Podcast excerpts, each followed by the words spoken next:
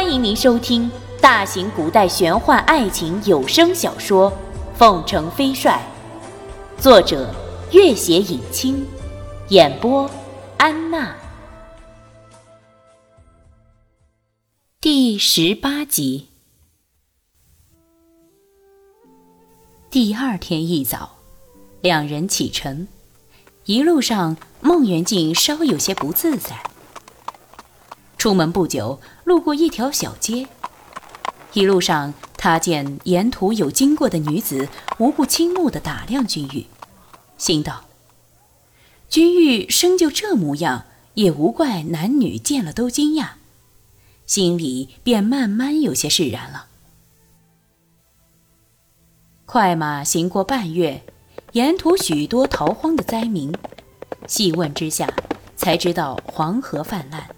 淹没了周围几十个县，朝廷拨发的赈灾粮款被层层克扣，灾民根本活不下去，送儿卖女四处逃难，沿途都是这种惨景。君玉和孟元敬看得有心无力，也无心观赏什么风景，只是沿途继续赶路。越进蜀中，君玉越加沉默。心里有一种极端难以描述的激动和不安。过了秦岭，穿过重重大山，孟元敬不禁道：“真是蜀道难啊！”君玉笑了笑，点了点头。一路上有不少武林中人经过，有的步履匆匆，有的踌躇满志。显然都是往青城山的武林大会而去的。路上逃难的景象在四川境内结束。两人到达成都时，方才五月初一。这是孟元敬第一次见到蜀中的风情人物。此际，百花潭万朵芙蓉盛开，空气里都弥漫着一股浓浓的花粉味道。广袤的成都平原上，四处是麦子收割后的田垄，稻田里稻谷开始吐穗扬花，树木葱茏，菜园晶晶。孟元敬突然有点奇怪的看着君玉：“你说话的口音……”很早他就发现君玉的口音里有些微的西南腔，今天才发现。竟然是蜀中乡音。君玉笑了，哼，我母亲就是土生土长的蜀中人，在峨眉山上学艺多年。那你母亲是峨眉派的哦？对于那富有传奇色彩的蓝茜丝，孟元敬也一直很好奇。我母亲少时。在峨眉山上跟随一个奇人学艺，跟峨眉派倒是一点关系都没有。蓝茜丝自幼被遗弃，终生不知父母是谁，被峨眉山上一个隐居的女子收养，十六岁就出江湖，不到十八岁已经名满天下。此刻距离武林大会尚有半月，成都距离青城山只有一百多里。两人也不急着赶路，就在青阳宫附近找了家小小的客栈住了下来。昨夜的一场大雨让沉闷的空气变得清新起来，四处都是湿润的微风，而那些被雨洗过的树木叶子更加绿油发亮。两人信步往前面的浣花溪走去，雨后辛勤的浣花溪。水流淙淙，清澈无比，沿岸绿树新花，群鸟乱飞。越往前走，树木生长得越加茂盛。此时，太阳已经升到中空，前面突然传来一种很奇特的乐器之声。君玉识得这是一种用硬头黄的竹叶所做的口哨，他小时候听母亲吹过。也见母亲用这种竹叶做过那种简易的乐器。两人循声而去，树林深处有两间房子，红砖碧瓦，周围芳草萋萋，苦蒿杂生，金黄的太阳花正在灿然怒放。屋子里没有人，那奇怪的声音是从房后发出的。君玉轻轻往前走，房后的山丘上有一棵巨大的梧桐树，树边赫然立着一个衣冠冢。坟前烟雾缭绕，摆着几样祭品果脯。一个女子坐在坟前，这奇怪的乐声正是女子发出的。似乎感觉到背后有人，女子居然回头，约莫三十五六岁年龄，见是两个小伙子，语气中微有怒意：“二位到此有何贵干？”哈。我们是游客，无意中闯到这里，打搅到你，很是抱歉。孟元敬赶紧道。女子瞪了他一眼，看向君玉，发现君玉正盯着那个衣冠冢前的墓碑，墓碑上赫然只有简单的五个字：“蓝茜丝之墓。”这时，孟元敬也看到了，二人对视一眼，均心中一凛。这里是私人驻地，不欢迎游客，快走！女子欣然道。二人只得赶快离开。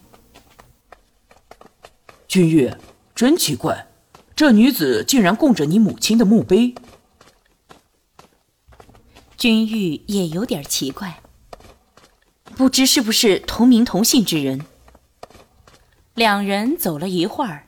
投宿的客栈已经在望，只见有一男一女正从另一个方向往客栈走来，竟然是朱瑜和石兰妮。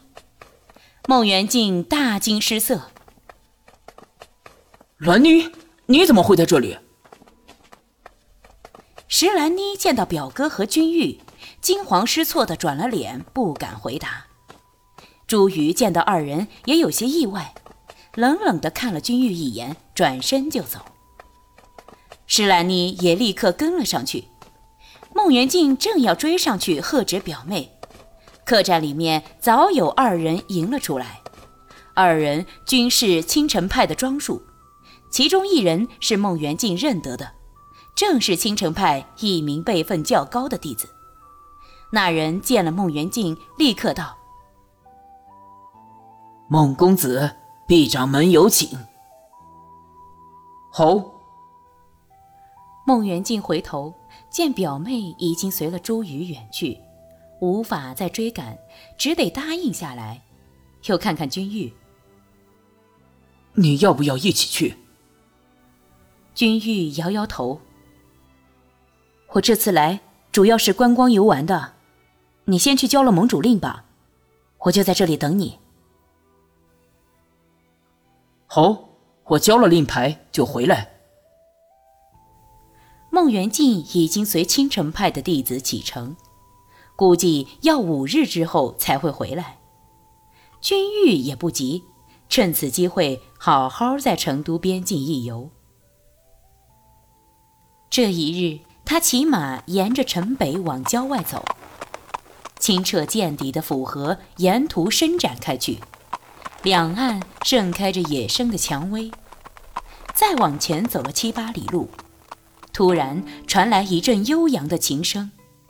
君玉驻足，这琴声乍听之下清雅柔和，似佛教的音乐；再一听，却如春花秋月，让人心底激动莫名，又惆怅万端，继而如山谷清泉，松间明月。美不胜收，却又难以言喻。那曲子竟然是他从来不曾听过的。他驻足半晌，想起李白曾经写过的一首听蜀中僧人弹琴的诗：“蜀僧抱绿绮，西下峨眉峰。为我一挥手，如听万壑松。客心洗流水，已想入霜中。”不觉碧山暮，秋云暗几重。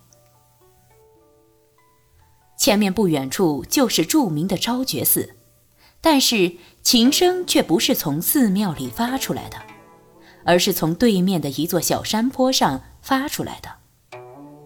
君玉循声望去，山坡上有一棵巨大的黄桷树，看树冠大概已经有千年左右历史。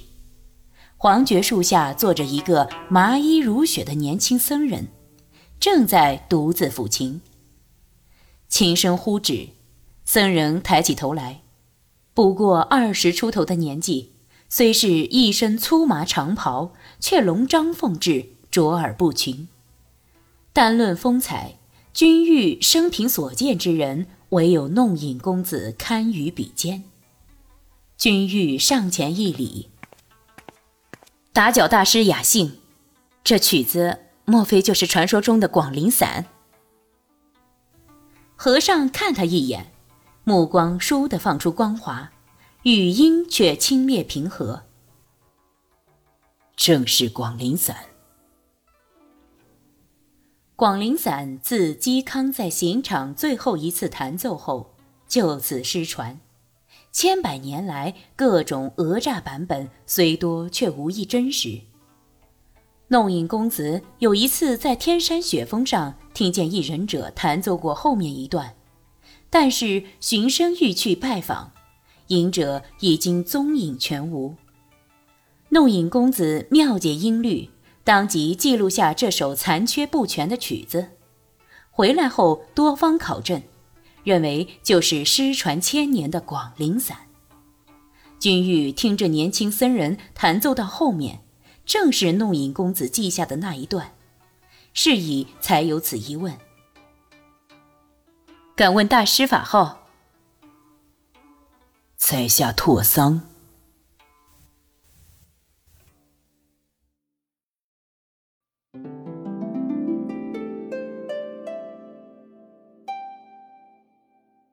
本集播讲完毕，感谢您的关注与收听。